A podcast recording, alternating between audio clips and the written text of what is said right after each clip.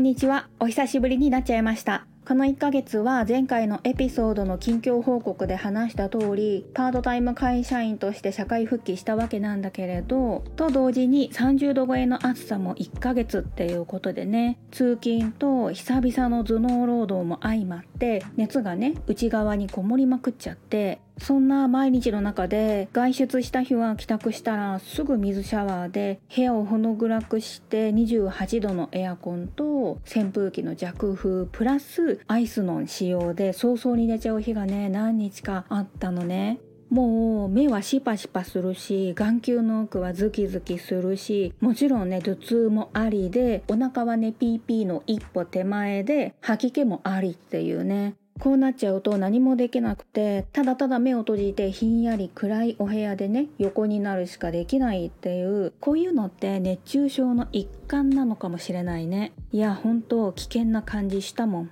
あとオフィス街とかね革靴とスーツで外回りなんて自殺行為でしかないよね。最近では男性でも日傘を差してるけれど熱帯化する日本ではいつスコールがあるかわからないし日傘を携帯するのはオフィスワーカーのたしなみになるかもね。それとできたら革靴とかもやめられたらいいよね。数年前のクートゥーっていうね女性がヒール履かないとビジネスの場だったり冠婚葬祭の場ではね失礼っていうね主張があってそれに対しての反論っていうね動きがあったけれども何もビーチサンダル履きたいって言ってるわけじゃないしそもそもね靴の種類ってヒールじゃなくても様々あるわけじゃない。それと同様に男性だっていきなり B さんで仕事しろとかじゃなく確か大正時代の男性は夏はね解禁シャツにメッシュの靴でいたっていう風に何かの記事でね大昔に見たことがあってもしかしたらだけど大正時代にそういういでたちっていうのはよっぽどねおしゃれに敏感な人の話かもしれないけれどさ現代的にはちょうどよくない？むしろ東京でねかりゆし着るとか30年前の省エネスーツとかよりよっぽど違和感ないし失礼にも全然ならないっていう風に思うんだけどね。てかさそもそもが日本におけるスーツっていうのは明日着るものを考えなくていいから楽っていう部分が大半だったりだと思ってていわばね制服なんだよね。この辺の価値観は欧米あたりだとこだわりが違うかもしれないけれどやっぱりアジアとは湿度も結構違うよね。ってことで話を戻すと私はもちろんスーツにねパンプスとかね革靴で通勤なんかしてなくってそれでも暑さにやられちゃってるっていうこれねやっぱり私の個人の意見だけれども50歳がね定年とかね妥当じゃないかなって思うわけ。補足しておくと定年と言っても、まあ、せいぜいね役職定年とかセミリタイアぐらいとかね。ほらだって年金の受給年齢のね問題もあるし細々でも納税しなきゃだしだからこそむしろ生涯労働に従事しなきゃいけないかもな世代だからこそギアチェンジして向こう30年できそうなことを見つけなきゃいけないじゃない？でもそれってきっとオフィスワークじゃないように思うんだけどどうかな？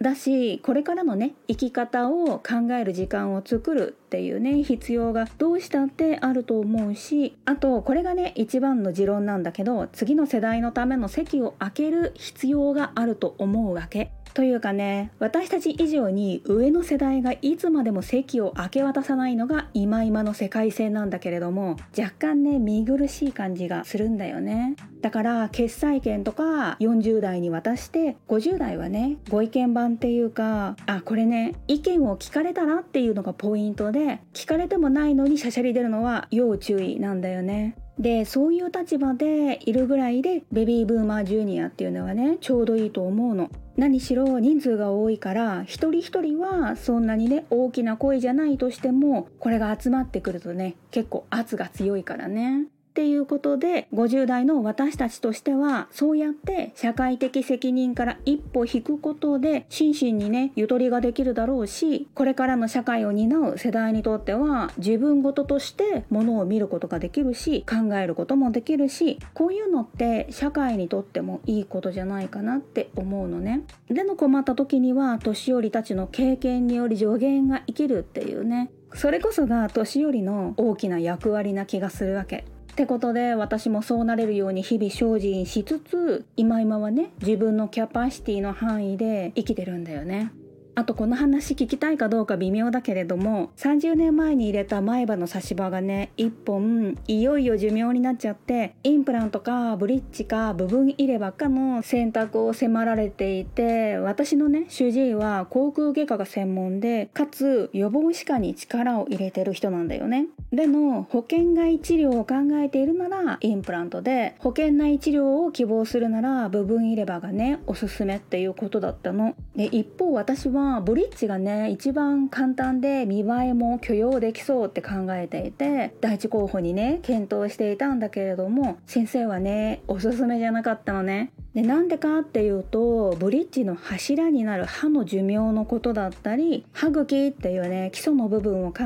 えると長くともね20年以内にまたトラブルになるのが見えてるっていうことなんだよね。まあいずれにしても抜歯してからねまだ1週間しか経ってないから今後ねどう処置するにせよ今はねまだ決断しなくてもいいようなタイミングだしまあさ入れ歯ってそりゃ結構ショックででもまあ50歳だししょうがないのかなっていうかやっぱり物の経年劣化っていうのはさ10年単位で壁が来るよねだからインプラントにしたとして30年持つかなっていうところで80になってね不具合が出たって結構ねそれきつそうかななんて思っちゃうんだよね。で遅かれ早かれ入れ歯になる日が来るんだったら今から慣れる方がいいのかななんて思ったりね悩みどころなんだよね。なんだけど部分入れ歯ってね最初に感じたのはやっぱりちょっと話しにくいんだよね。で次思ったのはいつもマウスピースしてる感じだからご飯が食べにくいの。でまた口の中にいつまでも食べ物がね挟まってる感じだからそりゃね毎食歯磨きしなさいって言われてるけれども言われなくてもやりたくなる感じなのね。